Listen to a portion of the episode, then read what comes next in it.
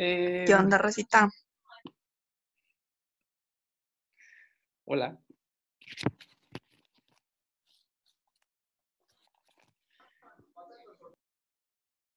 Bueno, vamos a comenzar con la sesión de, eh, del día de hoy. Estamos platicando sobre eh, las partes en el juicio de amparo, en concreto sobre la parte quejosa. Lo que decimos es que la parte quejosa debe demostrar que ha resentido una afectación en su esfera jurídica o bien derivado de su especial situación frente al orden jurídico eh, ocasionada por eh, el acto que se está reclamando en el juicio de amparo. Y justamente derivado de esta exigencia de demostrar la afectación es que entonces necesitamos hablar del interés. Esto es, entendemos por afectación el interés. Si yo demuestro que tengo un, que resiento una afectación personal, entonces tengo interés en el juicio de amparo. Si esta afectación es generada directamente a mi esfera jurídica porque soy titular de un derecho subjetivo, entonces decimos que tengo un interés jurídico. Mientras que si lo que decimos es que esta afectación se me genera de forma indirecta en razón de eh, que tengo una posición especial frente al orden jurídico, entonces estaremos hablando de interés legítimo. Ahora, para diferenciar entre uno y otro, lo que eh, tratábamos el día de ayer es un criterio que ha creado la jurisprudencia de los tribunales de la federación, que es el criterio de individualización incondicionada, ¿no? Es un criterio que nos permite identificar justamente eh, cuando estamos hablando de, eh, de amparo en contra de normas, en donde se está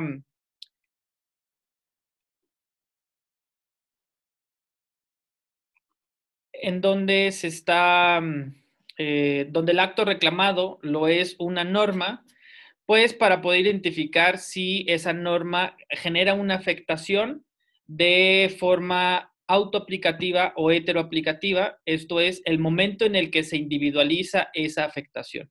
Si se da por la, eh, por la mera existencia de la norma o si es necesario que se trate de un acto de aplicación hasta ese momento se traduce la aplicación en una afectación directa o indirecta, pero siempre personal, a la parte quejosa. ¿sí? Entonces, más o menos eso es lo que estábamos trabajando el día de ayer. Lo que decimos o, lo que vamos a agregar en, en esta ocasión, eh, este criterio de individuación incondicionada, cuando nos referimos a normas autoaplicativas y normas heteroaplicativas, eh, digamos, nos va a dar ciertos eh, escenarios o ciertos supuestos en donde se nos permite conocer si la norma es autoaplicativa o es heteroaplicativa, ¿no? El primer supuesto del que podemos hablar es, eh, eh, a partir de este criterio de individualización incondicionada, es cuando estamos hablando de normas autoaplicativas y lo que se ostenta en el juicio es un interés jurídico. ¿Sí? Eh, lo, en, en, esta, en, en, este primer escenario vamos a tener que eh, las normas, cuando se trata de una norma autoaplicativa, es porque esta norma, esta ley, o digamos con independencia de la forma que que, que, adquiera, puede ser una ley, puede ser un decreto, un acuerdo con, con efectos generales, etcétera, ¿sí? Pero vamos a decirlo, esta norma eh, establece derechos u obligaciones, ¿no? Que eh, de manera inmediata eh, quedan a cargo de un sujeto jurídico, ¿no? O sea, el acto normativo reconoce, modifica o extingue derechos u obligaciones a cargo de un sujeto jurídico. ¿No? Eh, con independencia de la calidad del sujeto jurídico, digamos, o sea, puede ser cualquiera, ¿no? Pero la ley o, o la norma de carácter general en su misma redacción establece hipótesis por los cuales se crean, se modifican o se extinguen derechos u obligaciones que de manera inmediata, eh, eh, que de, manera inmediata asume un sujeto jurídico. En estos casos decimos, la ley o la norma es autoaplicativa. ¿Por qué? Porque de su propia estructura y diseño ya se está generando un derecho o se está imponiendo una obligación. O bien se está extinguiendo un derecho o una obligación. O se modifica un derecho o una obligación. ¿Sí? En este caso, eh, eh, eh, digamos, este es, el, este es el primer escenario de donde resulta una norma autoaplicativa por interés jurídico. ¿Sí?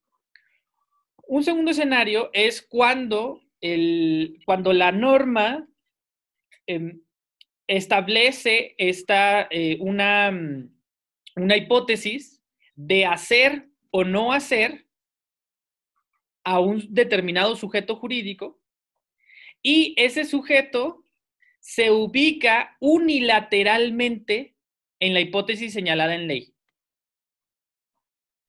¿Sí?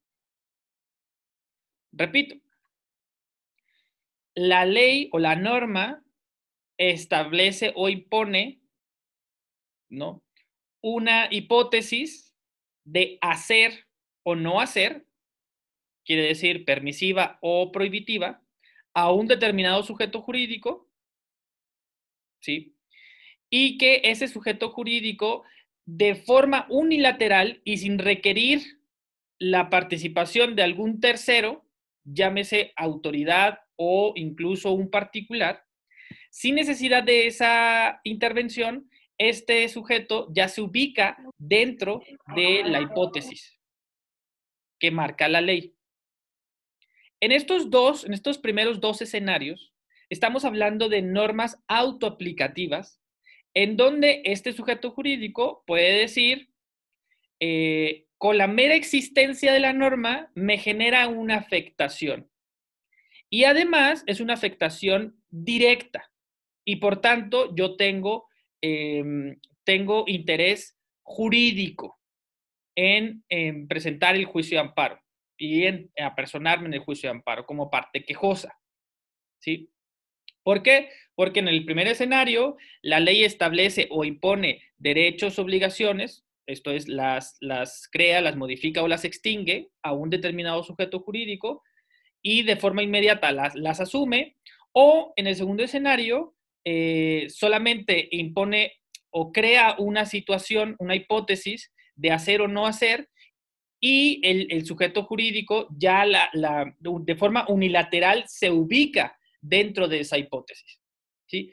Y aquí el ejemplo, el ejemplo más claro de este tipo de normas autoaplicativas que no requieren una individualización posterior por parte de una autoridad eh, nos lo da gran parte del, derecho, del derecho fiscal, ¿no? De, cuando estamos hablando de contribuciones, de impuestos o de prestaciones de, por parte del, Estado, ¿no? Eh, eh, justo como platicábamos el día de ayer, ah, bueno, pues efectivamente,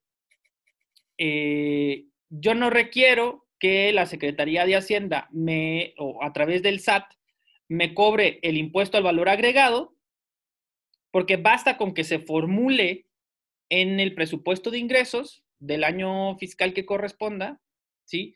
Eh, y que yo eh, eh, consuma algún bien o algún servicio para ya que me afecte esa norma. ¿No? Entonces, ahí estamos frente a un ejemplo en donde nosotros, los, los, las personas, Aquí, el, aquí la calidad del sujeto jurídico sería persona, ¿no? Eh, unilateralmente nos ubicamos en el supuesto previsto en la ley, que la ley eh, establece la base del impuesto.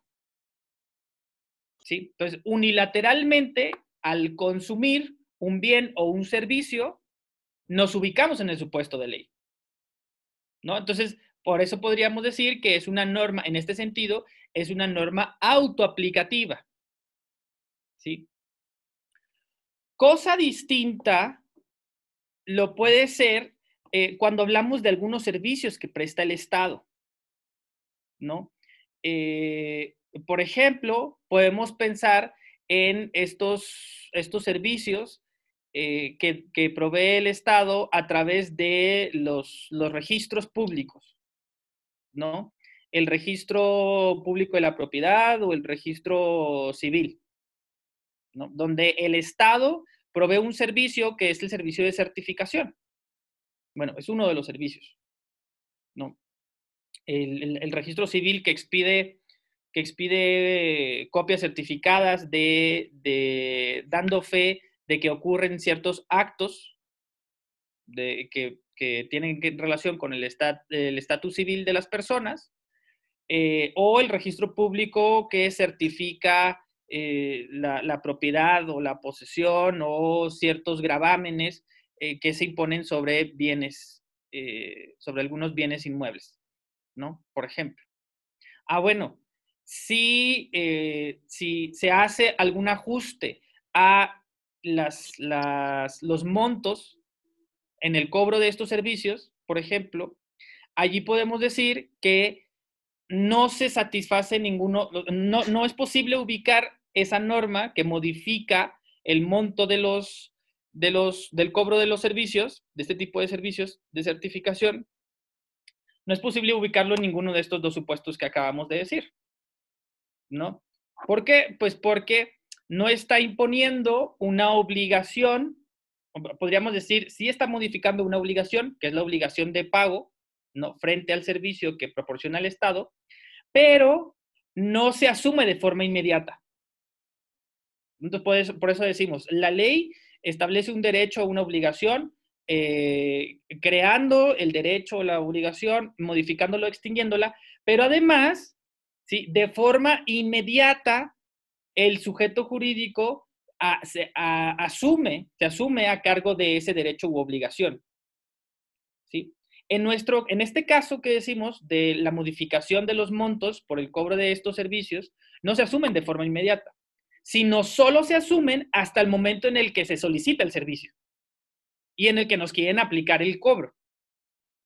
Entonces, ahí esa norma que modifica el cobro, ¿no? Eh, vamos a decir que cuesta 300 pesos una copia certificada y que de la noche a la mañana el, gobierno decide cobrar 10 mil pesos.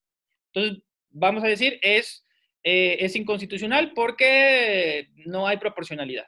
Ok, ya, ahí está el motivo de inconstitucionalidad. Pero ¿cuándo nos ocasiona la, afectación? Esa es la pregunta y eso es lo que intenta responder este criterio. O sea, ¿cuándo nos genera un agravio a partir del cual podemos presentar una demanda de amparo? Y aquí lo que vemos en este ejemplo es que no con la mera modificación con efectos generales que, que adopte el Estado, el gobierno del Estado, se genera una afectación. O sea, no la mera previsión en norma administrativa que establece se van a cobrar 10 mil pesos por copia certificada, no por ese solo hecho ya se nos genera una afectación.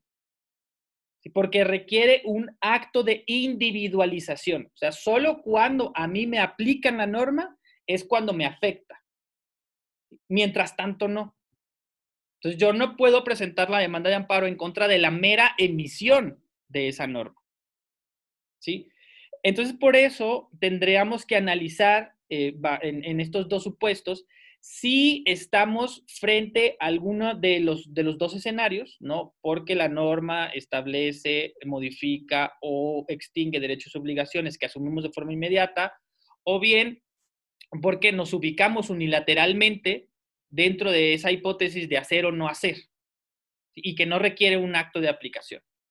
Entonces, ahí, en estos dos supuestos nos permiten identificar normas autoaplicativas en donde podemos a través eh, de interés jurídico presentarnos como parte quejosa en el juicio de amparo.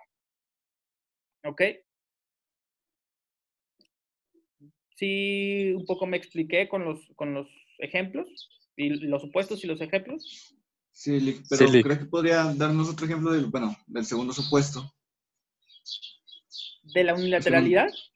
Sí, es que no, no entendí entonces cuándo, digamos, por un servicio sería unilateral, algo así. Eh, ¿Cuándo qué, perdón, David? Es que decía que podría ser por un servicio o por el disfrute de un bien, pero entonces no sé cómo un servicio podría, digamos, ser de manera unilateral o incluirme yo de manera unilateral. Ya. Sí. ¿Sí? ¿Alguien más habló? Este, por ejemplo, ¿el IVA aplicaría en este caso o no? En, en el autoaplicativo. Efectivamente, ¿no? Eh, bueno, primero, en cuanto, como, como exponía, el, el, IVA como impuesto al consumo, ¿no? Que está dirigido a cualquier persona que realice un acto de consumo de un bien o de un servicio, esa sí es una norma autoaplicativa. Como, como norma impositiva que establece la, figura de la contribución al consumo, ¿no? En donde no es necesario que Hacienda nos cobre el IVA, ¿no? Sino que incluso lo puede hacer un tercero, un tercero particular. Cualquier tienda, cualquier, eh, cualquier establecimiento que nos esté proporcionando un servicio o un bien susceptible del, del cobro de IVA, lo va a, va a realizar el cobro, lo va a retener y luego lo va a reportar a, Hacienda, ¿no? Entonces, ahí justamente decimos es una norma autoaplicativa en, en este sentido, porque ya establece una obligación que asumimos de forma inmediata, ¿no? Con la mera previsión de la, de la norma, ¿sí? Eh, pero, por otro lado, eh, cuando hablamos de, de algunas prestaciones o de servicios que ofrece el Estado, como este que les mencionaba, de un servicio de certificación eh, que, realiza el Estado a través de oficinas públicas. Eh, en ese caso, hablamos de que se trata de normas heteroaplicativas.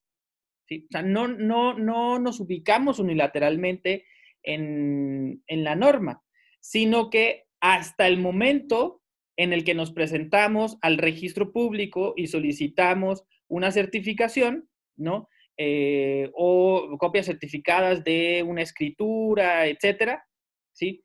Y pues ahí nos dicen, ah, bueno, sí, sí te la doy, pero pues paga, ¿no? ¿Y cuánto voy a pagar? Ah, pues 10 mil pesos, ¿no? ¿Y por qué? Bueno, pues porque está previsto en la norma que emitió el, gobernador del estado a, a, partir de, pues, el año fiscal previo, ¿no? Ah, bueno, ahí ya me están aplicando la norma. Ahí es cuando me genera una afectación, no antes. ¿Sí? Porque yo no, eh, no asumo de manera inmediata ese cargo en el momento en el que es creado o modificado, sino solo hasta que acudo ante la autoridad para, que, eh, para poder acceder a ese servicio. ¿sí? Eh, bueno, ¿Cuándo podemos pensar en, en, esta forma de ubicarnos unilateralmente? Eh, en un supuesto establecido en ley. Ok, bueno. Eh, podemos pensar en los acuerdos que fijan los eh, municipios en relación con el cobro de tarifas por eh, algunos servicios públicos que, han sido concesionados, ¿no? Por ejemplo, los acuerdos de, eh, del cobro de, del servicio público de agua potable, ¿no? Así como el drenaje y la, ¿cómo se llama la otra cosa? Y el, no me acuerdo, pero es drenaje y otra cosa. Eh, bueno, el, eh, proporcionar el servicio público de, agua potable es competencia de los municipios, pero los municipios tienen facultades para concesionar ese servicio, ¿no? Lo pueden hacer a particulares o a paraestatales, como es el caso de, Saltillo, ¿no? Que se crea Aguas de Saltillo, que es una eh, empresa paraestatal, ¿no? Y que sin embargo realiza actos de autoridad. Bueno, vamos a discutirlo con mayor detalle cuando veamos el tema de las autoridades responsables. Ahorita vamos a decir, realiza el cobro o eh, es un cobro excesivo o incluso nos cortan el agua, ¿no? Por falta de pago, etcétera, lo que ustedes quieran y gusten. Pero recordar que el acceso al agua potable es un derecho protegido constitucionalmente. Entonces, vamos a pensar que nos cobran, nos cortan el, servicio de agua, de acceso a agua potable, por falta de pago o lo que sea. Entonces, yo lo que digo es, ese acto de, eh, a través del cual se, eh, se, se interrumpe el servicio es inconstitucional. Pero no solo el acto, sino que está basado en un acuerdo adoptado por el Ayuntamiento de Saltillo que autoriza los cobros, ¿no? Y entonces, como yo lo que digo es que el cobro es excesivo y que por eso no lo pude pagar, en lo cual derivó en el corte del servicio, ¿sí? Eh, pues es, es inconstitucional, ¿vale? Pero, pero estos acuerdos en realidad no están dirigidos a las personas, sino están dirigidos a los concesionarios en este caso a Aguas de Saltillo, donde se autoriza a Aguas de Saltillo a cobrar ciertos, eh, ciertos rubros, ¿no? Y a, partir también de un esquema geográfico, ¿no? No en, no en todas las zonas se hace el, el, mismo cobro, dependiendo de los deciles de la, sola, de la zona, perdón, ¿sí? Ok, bueno. Ese es un acuerdo con efectos generales que toma el ayuntamiento, ¿sí? ¿Qué pasa si el concesionario no se encuentra de acuerdo con esos cobros autorizados por el, por el ayuntamiento. Bueno, puede presentar una demanda de amparo. Pero aquí la cuestión será que la, el acuerdo que establece esos montos, ¿sí? Eh, están dirigidos a los concesionarios. O sea, quien tenga la calidad de concesionario. Por eso decíamos, dependiendo, ahorita hablaba yo de sujetos jurídicos, entendiendo lo que sea, ¿no? En el primer ejemplo, el sujeto jurídico se traducía en persona, cuando hablábamos del IVA. Aquí decimos sujeto jurídico, entiéndase concesionario, ¿sí? Eh, el concesionario se puede ubicar unilateralmente en el acuerdo que emite el ayuntamiento por el cual autoriza ciertos cobros sin la necesidad de que exista un acto de aplicación. ¿Por qué? Pues porque no es que el ayuntamiento vaya a estar aplicando en cada cobro del servicio de agua que hace Aguas de Saltillo el, el acuerdo. O sea, solamente se emite y basta. ¿no? Está dirigido a los concesionarios. Los concesionarios puedan cobrar A, B y C. Entonces, Aguas de Saltillo lo que hace es ubicarse unilateralmente en la hipótesis establecida en el acuerdo. Y con eso, dice Aguas de Saltillo, yo, yo eh, ya se está imponiendo una situación de hacer o no hacer, o sea, solo se puede cobrar esto por estas cantidades, es una hipótesis de hacer, en el cual el, el sujeto jurídico concesionario al cual está dirigido se ubica unilateralmente. Entonces, con la mera emisión del acuerdo, ya le puede, ya le puede generar un perjuicio a Aguas de Saltillo. Entonces, Aguas de Saltillo tendría interés jurídico en contra de una norma que adquiere la forma de un acuerdo administrativo emitida por el Ayuntamiento de Saltillo, que es de carácter autoaplicativo. La mera emisión de la norma me genera un perjuicio. ¿Por qué? Porque la norma tal como está prevista, es, tal como está construida, establece una situación jurídica de hacer o no hacer, en el cual yo me ubico unilateralmente como concesionario. No requiere de, una, de un acto de aplicación posterior. No requiere ser individualizado por ninguna otra autoridad. Basta con su omisión para yo unilateralmente ubicarme dentro de esa hipótesis. ¿Sí? No, sé si quedó. Sí, gracias.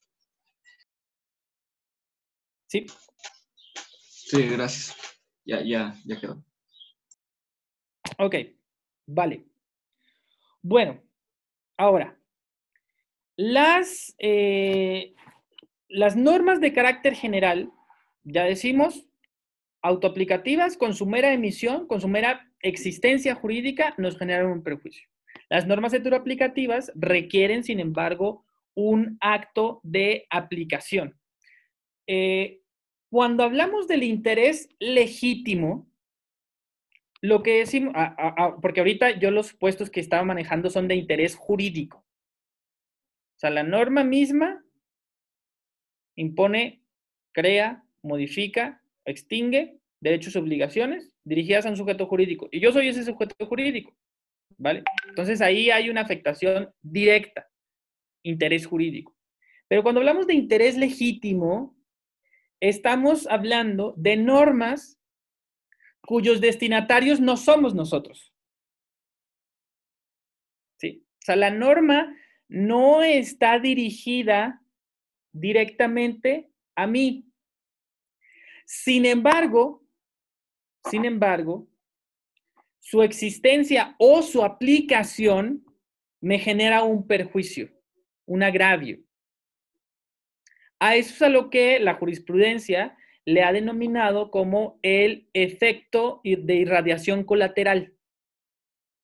O sea, hay ciertas normas que están emitidas, o, mejor dicho, que son creadas para regular las conductas ah, permisivas o prohibitivas respecto de un cierto grupo o un colectivo o, como lo decía ahorita, algún sujeto que tenga una cierta calidad. ¿Sí? Concesionarios, personas, ciudadanos, ¿sí? Lo que sea. ¿Ok? Pero, pero, no quiere decir que esa norma que está regulando la conducta a través de permisiones o de prohibiciones dirigidos a estos sujetos, no quiere decir que esa norma no pueda afectar a otros sujetos a los cuales no está dirigida esa norma. ¿Sí? Y es ahí cuando se abre el interés legítimo. ¿Sí? Esto es, a pesar de que la norma no está dirigida a mí, porque no me establece un derecho o una obligación, o porque no me ubico yo unilateralmente en la norma, sin embargo, sí me genera un agravio.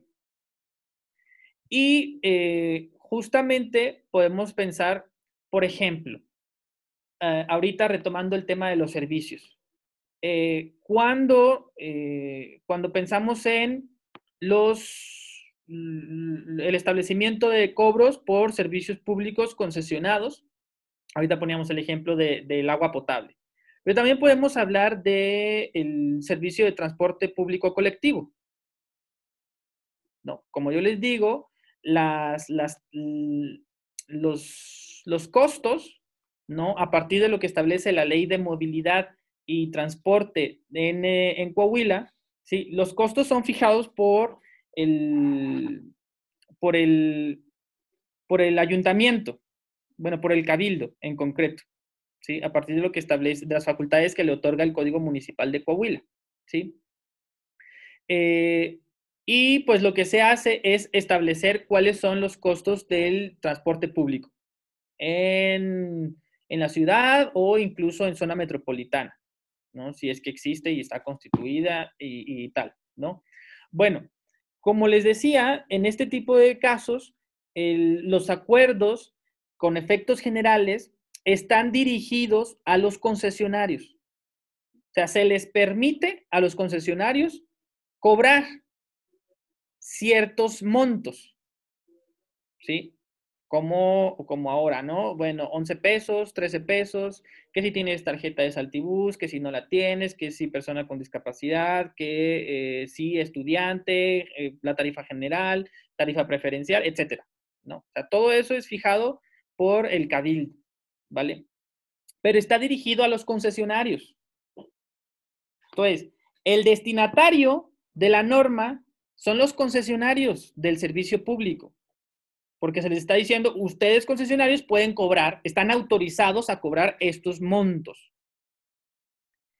Sin embargo, o, primero, lo que diríamos ahí es, si un concesionario no está de acuerdo, podría presentar demanda y ahí estaría aduciendo interés jurídico, en los términos en los que dijimos ahorita, ¿no? Porque es una norma que le está eh, estableciendo em, una situación jurídica de hacer o no hacer en el que se ubica unilateralmente.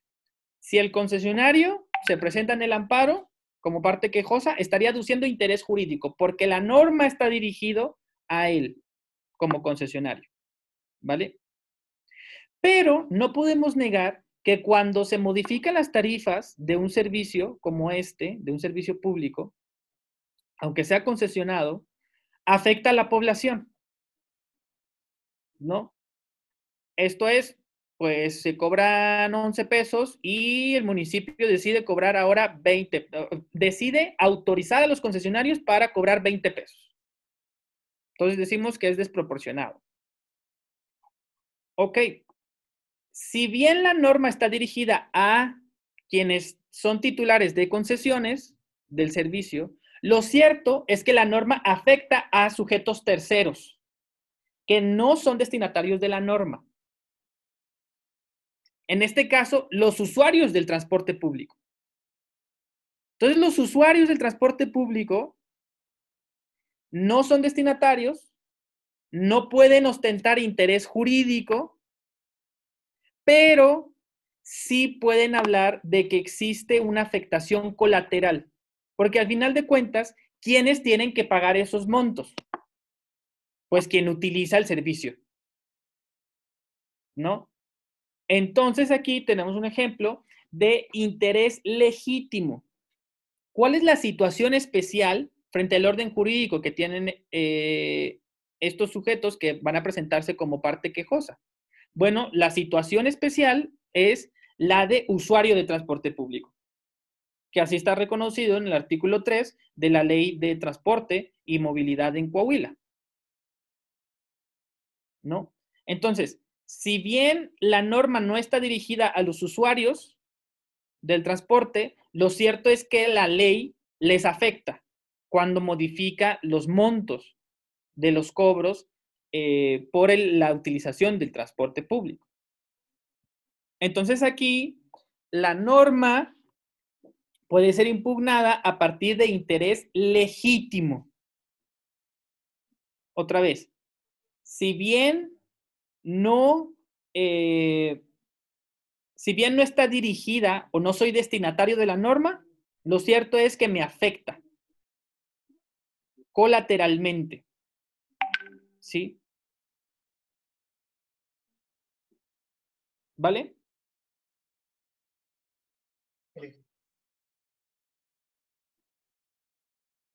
Lick, ¿cómo dijo que mencionaba la corte? ¿Cómo le llamaban? ¿A esto último que estoy diciendo? Sí, mencionó un nombre hace ratito al principio. Sí, se refiere la corte a el efecto de irradiación colateral. Gracias. O sea, se entiende que los efectos de la norma eh, irradian más allá de los sujetos a los que van dirigidos y se habla de que es colateral justo porque no está pensado para estos sujetos, pero que les genera este perjuicio, ¿no? Y que por tanto tienen posibilidad de presentarse el juicio de amparo, otra vez, no bajo interés jurídico, pero sí bajo interés legítimo. ¿Sí? Lo que sí es que, justo como lo veíamos el día de ayer, el interés tendrá que ser probado. ¿Sí? Y, argumentado y probado, ¿no? Entonces, eh, si yo lo que digo es que esa norma me genera una afectación a pesar de que no soy el destinatario de ella, entonces tengo que decir, o sea, tengo que probar cuál es esa situación especial que tengo frente al orden jurídico que me hace ostentar el interés. Aquí lo que decimos es, ah, bueno, tengo que probar que soy usuario del transporte público. Si yo no pruebo que soy usuario de transporte público, entonces, justo en los términos que veíamos ayer, o me pueden desechar la demanda o la pueden admitir, pero me la van a sobreseer. ¿Cómo puedo probar que soy usuario de transporte público? Sí, ah, bueno, pues ya esa sería una cuestión probatoria. Bueno, por ejemplo, si tengo mi altibús, ¿no? Ah, bueno, copia certificada de mis altibús. Pero también eh, testimonial, ¿no? donde yo digo que, ah, bueno, pues eh, no tengo coche y además utilizo transporte para ir a la escuela, ir al trabajo, ir a visitar a mi familia, etcétera, y utilizo estas rutas del transporte público, ¿no? Eh, digamos, ya será una cuestión probatoria tener que eh, acreditar esa situación que yo estoy ostentando. Pero sí, eh, a diferencia del interés simple, tengo que tener esta, esta posición específica frente al orden. ¿Y cuál es esta posición? Bueno, pues la de usuario del transporte público. Si yo no pruebo eso, entonces no voy a probar una afectación y por tanto se va a sobreseer el juicio. ¿Ok? Entonces, con esto, con, esto, quiero subrayar, por un lado, las diferencias entre eh, normas autoaplicativas y normas heteroaplicativas, donde son las autoaplicativas las que me generan una afectación con su mera existencia y las normas heteroaplicativas aquellas que sí nos generan afectaciones, pero solo hasta el momento en el que no son aplicadas por primera vez. ¿Vale? Eso va a tener impacto en los plazos que ya estudiamos a partir del artículo 17 de la ley de amparo. ¿Sí? Porque cuando sean autoaplicativas voy a tener 30 días y cuando sean heteroaplicativas voy a tener 15 días para presentar mi demanda de amparo. ¿Ok? Pero eso también va a tener impacto en el interés. Por un lado, el interés jurídico, cuando yo aduzco ser titular de un derecho subjetivo, o cuando aduzco un interés legítimo derivado de la situación especial que tengo frente al orden jurídico. Para esto vamos a utilizar el criterio de individualización incondicionada, que me va a permitir saber si una norma en concreto me genera un perjuicio con su existencia o solo hasta que es aplicada, hasta que es individualizada por alguna autoridad. Y en eso, eh, pues abordamos estos supuestos que veíamos hace algunos minutos, en donde la propia construcción de la norma eh, ya establece, reconoce, modifica o extingue algún derecho u obligación que el sujeto jurídico asume de manera inmediata o que eh, establece una situación jurídica una hipótesis jurídica de hacer o no hacer que, en la cual el sujeto jurídico al que se dirige se ubica de forma unilateral. En esos casos estaremos hablando de normas autoaplicativas porque no requieren un acto de aplicación. ¿sí? Y cuando hablamos de interés legítimo, sin embargo, eh, vamos a utilizar este criterio respecto de el, efecto de irradiación colateral, Donde si bien las normas no son dirigidas a nosotros, sí nos generan un perjuicio derivado de esa situación que tenemos frente al orden jurídico. Entonces, si bien no somos concesionarios, somos usuarios y en nuestra calidad de usuarios es que decimos nos afecta esa norma, ¿no? En el ejemplo que manejábamos. ¿Vale?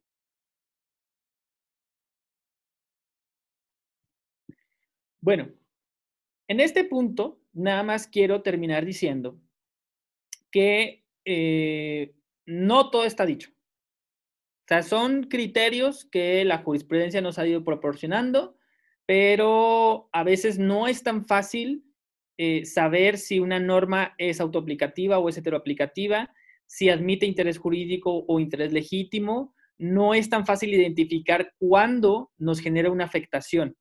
Eh, como se los platicaba el día de ayer, la Suprema Corte pasó de decir eh, que la norma que establece la definición de matrimonio era heteroaplicativa a luego reconocer que era autoaplicativa y que con su mera existencia generaba discriminación y por tanto una afectación a, personas eh, homosexuales, ¿no? Eh, sí. Este, disculpe por regresarme, pero ¿me podrá repetir los términos para presentar el amparo en ambas circunstancias, al ser heteroaplicativa y autoaplicativa, por favor? Ah, vale. Bueno, cuando hablamos de normas heteroaplicativas, vamos a tener el plazo genérico para la presentación de la demanda, ¿no? Es decir, de los 15 días. Mientras que cuando se trata de normas autoaplicativas, va a ser la primera excepción al plazo genérico, eh, que es el plazo de 30 días, que es lo que establece la fracción primera del artículo 17. Muy bien, gracias, Lick. ¿Vale? Ok, entonces eh, pongan atención en, todos esos criterios eh, y además utilícenlos porque, como les, como les digo, a veces no es tan fácil, no, no, no, no es muy fácil identificar eh, algunas de estas cuestiones, ¿no? Entonces, la propia Suprema Corte ha cambiado de criterios y, bueno, pero el punto es, a partir de estas referencias, poder eh, sostener y argumentar que consideramos que ciertas normas son autoaplicativas o heteroaplicativas, ¿no? por ejemplo, cuando se dio aquí el aumento de, transporte público justo en, Saltillo, durante, bueno, ya el mes, el, año pasado, eh, cuando presentamos la primera demanda de amparo, el juzgado de distrito dijo, no, no es una norma autoaplicativa, es heteroaplicativa, requiere que exista un, acto de aplicación para su afectación. ¿no? Eh, solo hasta que promovimos el recurso eh, en el tribunal colegiado se nos dio la razón y se dijo, es una norma autoaplicativa, genera afectación con su mera existencia. ¿no? Entonces, eh, lo que trato de decirles es, era, era el criterio del, juez federal que era heteroaplicativa y tuvimos que sostener que era autoaplicativa y solo así se pudo admitir y tramitar el, juicio, ¿no? Entonces, eh, lo que quiero decir es, pues busquen solamente los, las referencias para poder sostener su punto, ¿no? Y a ver a quién toca convencer. ¿Vale? Bueno. ¿Alguna otra pregunta en relación con esto? Lick, en la demanda, cuando hago una demanda de amparo, tengo que, contra leyes, tengo que especificar si es una norma autoaplicativa o heteroaplicativa. Digo, porque no sé si en el caso de que exista duda, simplemente, pues, por si es una u otra, pues la, la presento simplemente antes de los 15 días. Pero no sé si a fuerza tengo que especificar si estoy impugnando una norma heteroaplicativa o, o aplicativa. Ok. Eh, la ley no te lo exige, no, no, es una exigencia propia de la ley, eh, pero sobre todo en, casos de duda, yo te recomendaría que sí, tanto lo, lo, dejes muy en claro en tu, en tu demanda, ¿no? O sea, incluso desde, desde la parte inicial, ¿no? Cuando se hace todas estas presentaciones de rigor, ¿no? De eh, de, ah, bueno, Gerardo Mata, mexicano, mayor de edad, con domicilio en, autorizando a para oír y recibir notificaciones. Comparezco respetuosamente ante esta autoridad de amparo con fundamento en los artículos 1, 17, 8, 25, 103, 107, etcétera, etcétera, etcétera. Eh, para interponer demanda de amparo indirecto en contra de la norma autoaplicativa tal, publicada en tal. ¿no? Yo sí te recomiendo que lo hagas para que ya le dejes en claro al juzgado cuál es tu posición respecto y cómo concibes a la norma. Porque esto va a tener dos, eh, dos consecuencias. La primera es que si no queda muy claro desde el inicio, puede ser que el juzgado determine, o sea, cuando presentas la demanda fuera de los 15 días, puede ser que, que el juzgado diga, ah, no, pues es que yo considero que es heteroaplicativa y como lo presentaste dentro de los 18 días a su emisión, ¿no? Porque tú considerabas que era autoaplicativa, pero el juzgado considera que es heteroaplicativa, pues te la desecha de plano, no la presentaste dentro del plazo de 15 días. Ni siquiera le da entrada, ¿no? O bien un juzgado más cauteloso que, ok, le doy entrada, pero como tú nunca me argumentaste por qué consideras que es autoaplicativa, pues te aplico la misma ¿no? O sea, el mismo criterio de los 15 días, de que estás fuera de plazo y sobreseo en el juicio, aunque por otra causal, que aquí la causal es por consentimiento tácito, ¿no? De la norma. Cuando uno presenta una demanda de amparo en contra de una norma general fuera del plazo, entonces se entiende que tácitamente está consintiendo esa norma, ¿no? Y que le puede ser aplicada. Eh, y por eso se sobresee el juicio. Entonces, yo sí les recomendaría que cuando no esté muy claro de qué tipo de norma se trata, o incluso cuando encuentren criterios contradictorios, que eso es algo bastante común en el juicio de amparo, donde algunos tribunales federales dicen una cosa y otros tribunales federales dicen otra cosa, y ninguno de ellos tiene criterios obligatorios para todo el país, porque no, no pueden. Este, bueno, que, que utilicen el criterio que más les convenga, pero que si lo presenten en la demanda, ¿no? Y, o sea, que abran un capítulo específico sobre la calidad, eh, la cualidad de la, de la norma que ustedes están presentando, ¿no? Que, que están impugnando, mejor dicho, ¿no? Para, eh, para que así el, el juzgado no pueda tener vía libre y decir, ah, bueno, pues es mi criterio que es heteroaplicativa y que presentas la demanda fuera de plazo. En el, caso, en el caso de las normas autoaplicativas, ¿se puede declarar su inconstitucionalidad porque hay muchos amparos en contra de ella?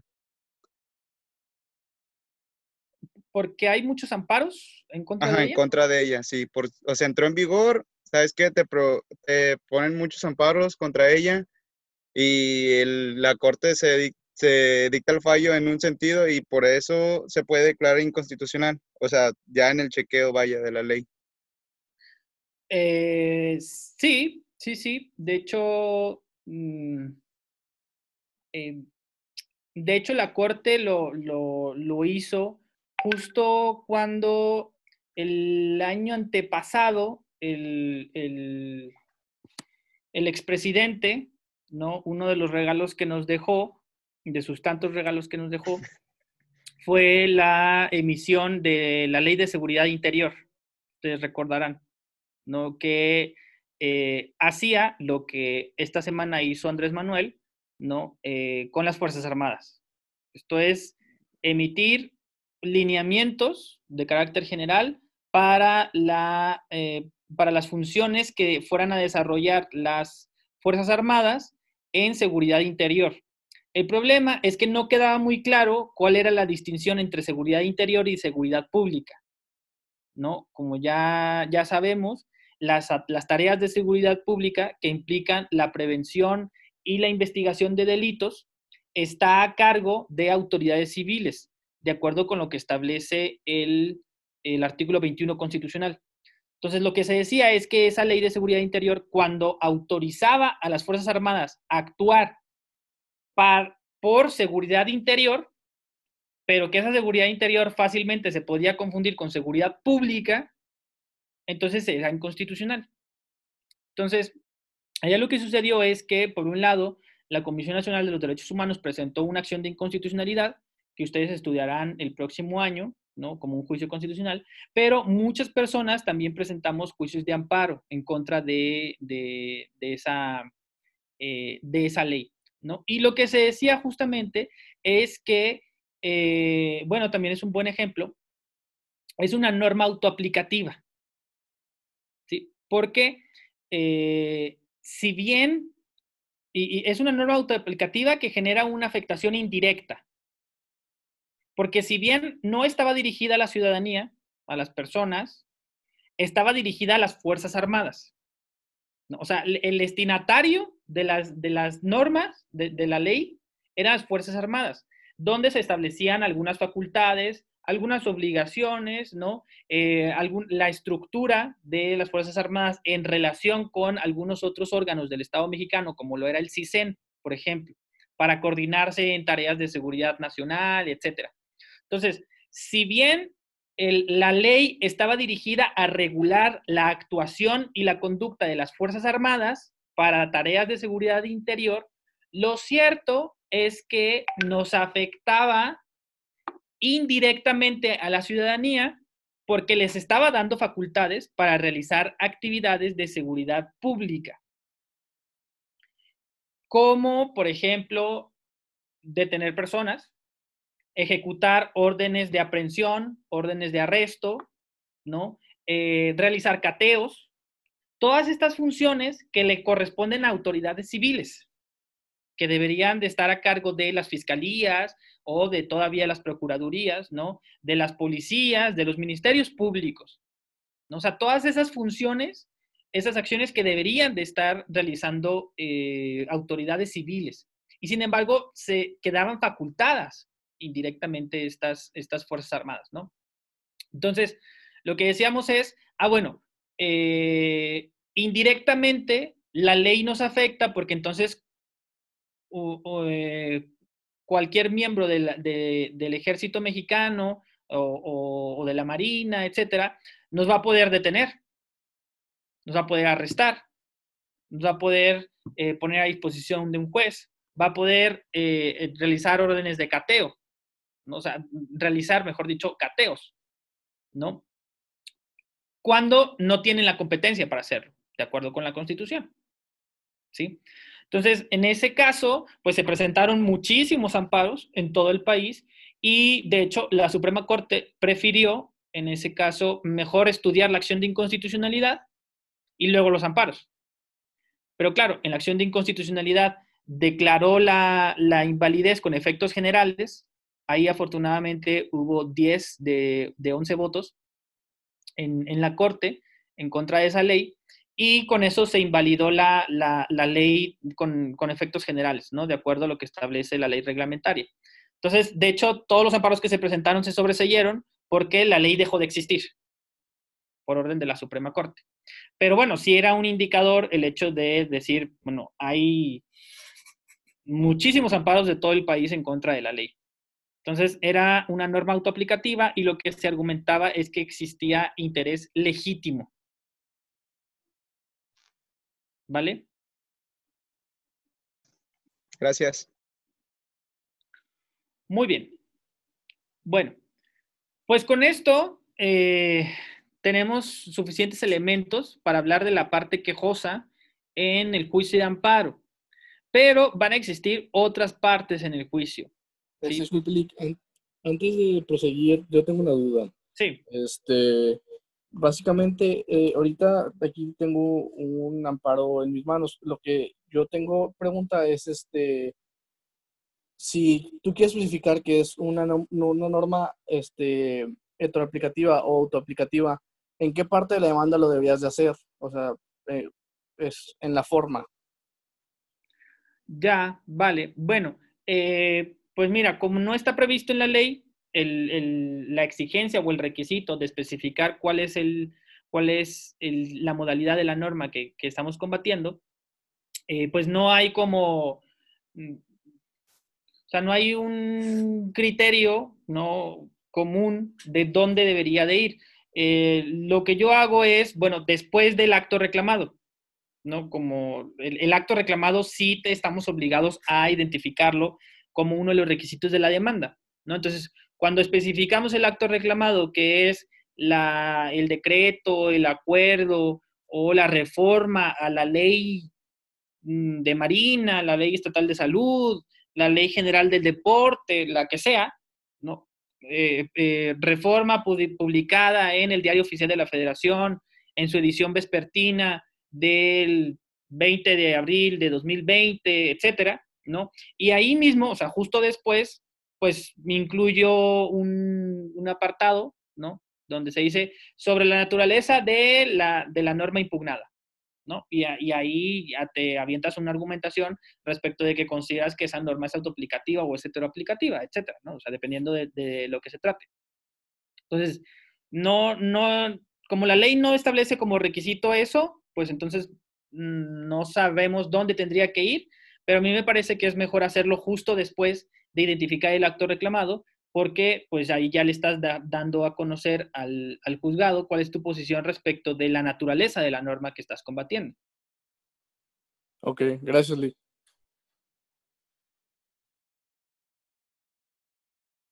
Vale.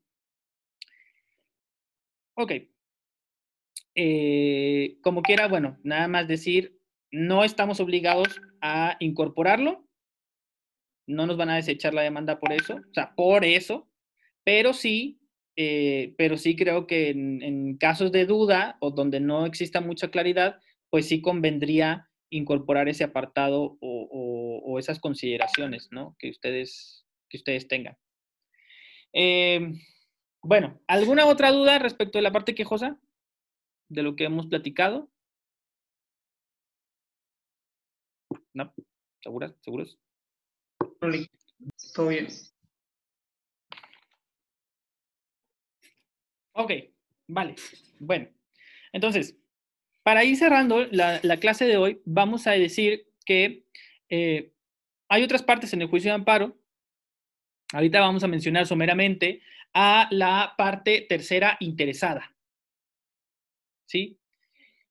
Eh, los terceros interesados en el juicio de amparo son eh, una de esas partes que pueden darse en el juicio, pueden presentarse, pero que no necesariamente deben de presentarse. ¿sí? No en todos los juicios de amparo existen terceros interesados, ¿no? Pero entonces tenemos que saber cuándo sí debe de haber terceros interesados y cuándo deben de ser llamados, ¿no? Porque si no son llamados, eh, eso nos va a generar problemas en el juicio.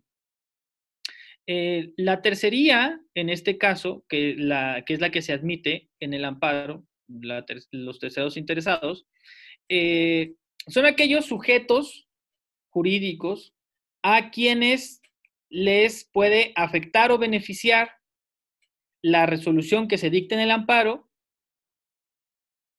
y que sin embargo no son ni la parte quejosa ni la autoridad responsable. No son autoridad, no son parte quejosa porque el acto reclamado no les genera ninguna afectación. Es más, es posible que el acto reclamado les beneficie. eso es muy factible. ¿Sí? Pero entonces, como el acto no les genera un agravio, entonces no pueden ostentarse como parte quejosa. Que ya dijimos, la parte quejosa es quien ostenta interés jurídico o interés legítimo entendido como afectación. ¿sí? Pero tampoco son autoridad responsable porque no dictaron, no ordenaron, no ejecutaron, ni intentan ejecutar el acto reclamado. Más adelante veremos con calma la calidad o las características de la autoridad responsable. Pero ahorita lo que decimos es ni resienten un perjuicio por el acto, ni tampoco dictan, ordenan o ejecutan ese acto. Y sin embargo, otra vez, lo que se decida en el amparo les puede afectar o beneficiar. ¿Sí? Los terceros interesados en el juicio de amparo eh, son, reconocidos como parte en el juicio. Y por tanto, primero, tendrán que ser notificados en relación con la existencia del juicio. ¿Sí? Lo cual les permitirá participar en el juicio para ejercer los actos procesales que están reconocidos a las partes. ¿Por qué? Porque va a ser una de las partes. Esto es, podrá argumentar, probar, refutar e impugnar. Son, los, cuatro actos procesales básicos reconocidos como facultades procesales a, las partes en un juicio. ¿No? Puede argumentar. ¿Podría repetir, por favor? Ok, vale. Va a poder argumentar, refutar e impugnar. Gracias.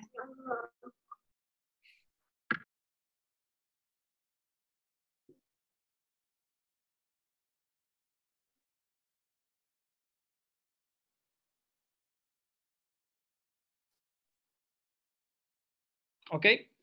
¿Sí? Eh, ¿cómo, todo, ¿Cómo se reconoce a las partes en el juicio de amparo? ¿Sí? Eh, y claro, eso va a implicar, por un lado, que eh, exista la obligación a cargo de la parte quejosa de identificar a los terceros interesados en el juicio. En nuestra demanda de amparo tenemos la obligación de manifestar si existen o no existen terceros interesados en lo que se resuelva en el juicio. ¿Sí? Eh, en caso de que no exista, la fórmula que se va a utilizar y que se las comparto es que en nuestra demanda, en ese apartado, que de hecho sí está previsto como un requisito de la demanda, eh, tenemos que, que decir, manifiesto bajo protesta de decir verdad que en este juicio no existen personas terceras interesadas. Y esta formulita de manifestar bajo protesta de decir verdad, grábensela muy bien. Es esencial en el juicio. Bueno, sobre todo en el escrito de demanda. Y no estoy exagerando. Hay veces en los cuales si ustedes no manifiestan bajo protesta de decir verdad en su demanda, el juzgado no les admite la demanda y les previene hasta que manifiesten bajo protesta de decir verdad. Y si no cumplen con la prevención, les desechan la demanda, o mejor dicho, se tiene por no interpuesta la demanda. Entonces, no se les vaya a olvidar. Generalmente en otros procesos eh, locales, por lo general, los, los civiles, etcétera, se utiliza otra formulita que es parecida, pero que es distinta, que es eh, la fórmula de protesto lo necesario. ¿no? Es, esa generalmente se utiliza en otros juicios o en otros procedimientos, ¿no? Pero aquí no se les vaya a ocurrir poner protesto lo necesario. Esa no, aquí no funciona, no sirve. De hecho, si usted, es que, es que parece que no, pero, pero sí ha pasado y les va a pasar si no me hacen caso. Si ustedes ponen protesto lo necesario, les van a prevenir y les van a decir no. Tiene que manifestar bajo protesta, decir verdad. ¿Ok? A menos que el juzgado se le pase. Pero generalmente ponen mucha atención en eso. ¿Y por qué es necesario? Porque la ley lo, así lo establece. O sea, en, los requisitos de la demanda se dice, eh, o sea, como un requisito viene eh, manifestar bajo protesta de, decir verdad los hechos que constituyen los antecedentes del acto reclamado. Así viene redactado en la ley. Entonces, los juzgados literalistas han entendido que es un requisito esencial de la demanda poner la leyenda manifiesto bajo protesta de decir verdad. ¿Sí? O sea, la ley nada más dice manifestar bajo protesta de decir verdad que los hechos eh, que, los hechos que constituyen los antecedentes del acto reclamado. ¿Sí? Punto. Entonces, si ustedes no ponen esa leyenda, los van a prevenir, ¿no? Y si no subsanan la prevención, los van a tener por no interpuesta la demanda. Pero ese mismo, ese mismo requisito se traslada no solo a los hechos, sino también a la tercería en este punto, ¿no? O sea, si no existen terceros interesados, ustedes tienen que manifestar bajo protesta de decir verdad que no hay terceros interesados en el juicio. con eso, ya la obligación se traslada de la parte quejosa a las autoridades responsables. Yo les decía, tenemos la obligación de identificar a, a los terceros interesados como parte quejosa. ¿Ok? Pero si no hay, pues cumplimos con nuestra obligación manifestando bajo protesta de decir verdad que no existen terceros interesados. Y entonces, cuando se admita la demanda, cuando se radique y se, eh, se le requiera a las autoridades responsables sus informes justificados, una de las cosas que les va a requerir el juzgado de distrito o el tribunal de amparo es va a requerir a las autoridades responsables para que manifiesten si existen o no existen terceros interesados. Yo tengo una duda. ¿Ok?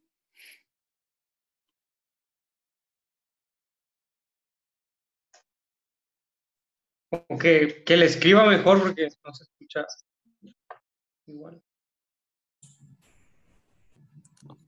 Oye, y si pongo eso de decir verdad y no es verdad lo que dije.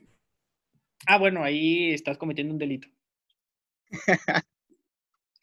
Eh, serías un mentiroso. También. Lick, ¿hay alguna parte en específico de la demanda en donde se tenga que poner la leyenda de manifiesto bajo protesta de decir verdad o puede ser en cualquier parte?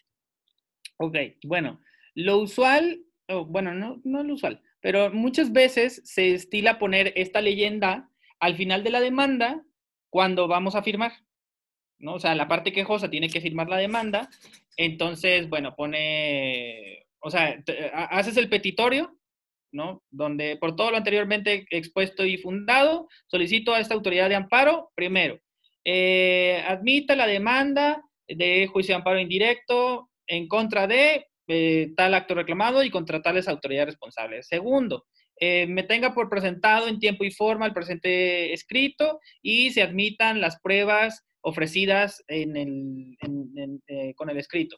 Tercero, se notifique al tercero interesado, a, las autoridades responsables para los efectos legales a que haya lugar. Cuarto, en su momento procesal oportuno se dicte sentencia de amparo a mi favor, ¿no? Y luego ya ponemos Gerardo Mata Quintero, bajo protesta de decir verdad. ¿no? Ya en, la última parte. Eso generalmente se, hace.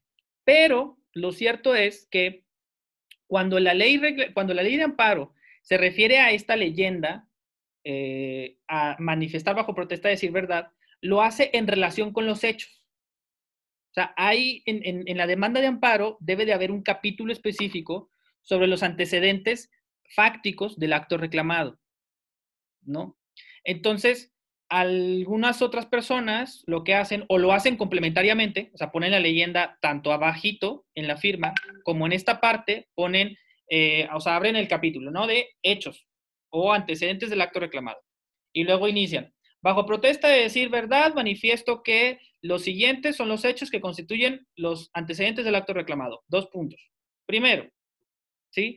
En fecha tal, autoridad tal dictó tal acto. Eh, segundo, en fecha tal fui notificado de, ¿no? Etcétera, etcétera, ¿no? O sea, ahí ya hay que relatar cuáles son los hechos del, acto que vamos a reclamar. Pero entonces, eh, hay personas que en este capitulito, al inicio, ponen esto de, bajo protesta de decir verdad, manifiesto eh, que estos son los hechos que constituyen los antecedentes del acto reclamado. ¿Vale? Ok, gracias. Personas que lo ponen en los dos lugares tanto ahí como en, la parte de, abajo, ¿no? Este, eso va a depender de qué tan formalista es el tribunal de amparo que les toque, ¿no? Porque de hecho también he visto ocasiones en las cuales se pone solo al final la leyenda bajo protesta de decir verdad, o sea, con la firma, y algunos, algunos eh, juzgados federales mandan requerir, antes de admitir la demanda, a la quejosa para que manifieste bajo protesta de decir verdad los hechos. O sea, dicen, es que no basta con que esté al final de la demanda, tiene que estar en el capítulo de los hechos. O sea, como si fueran cosas distintas, cuando se trata del mismo escrito. ¿No?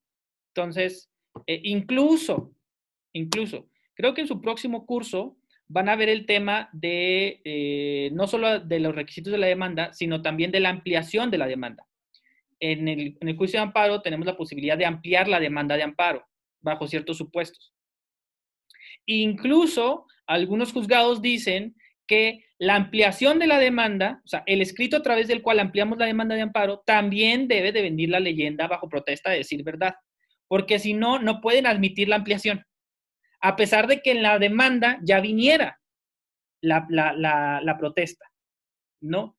Pero eso no tiene sentido cuando la jurisprudencia de la Suprema Corte dice el escrito de ampliación de demanda es parte integral de la demanda. Entonces, si en, si en la demanda, en el escrito original de la demanda, ya venía la leyenda, ¿para qué quieres que en el escrito de ampliación la vuelva a poner? Si la jurisprudencia dice que es parte integral del escrito.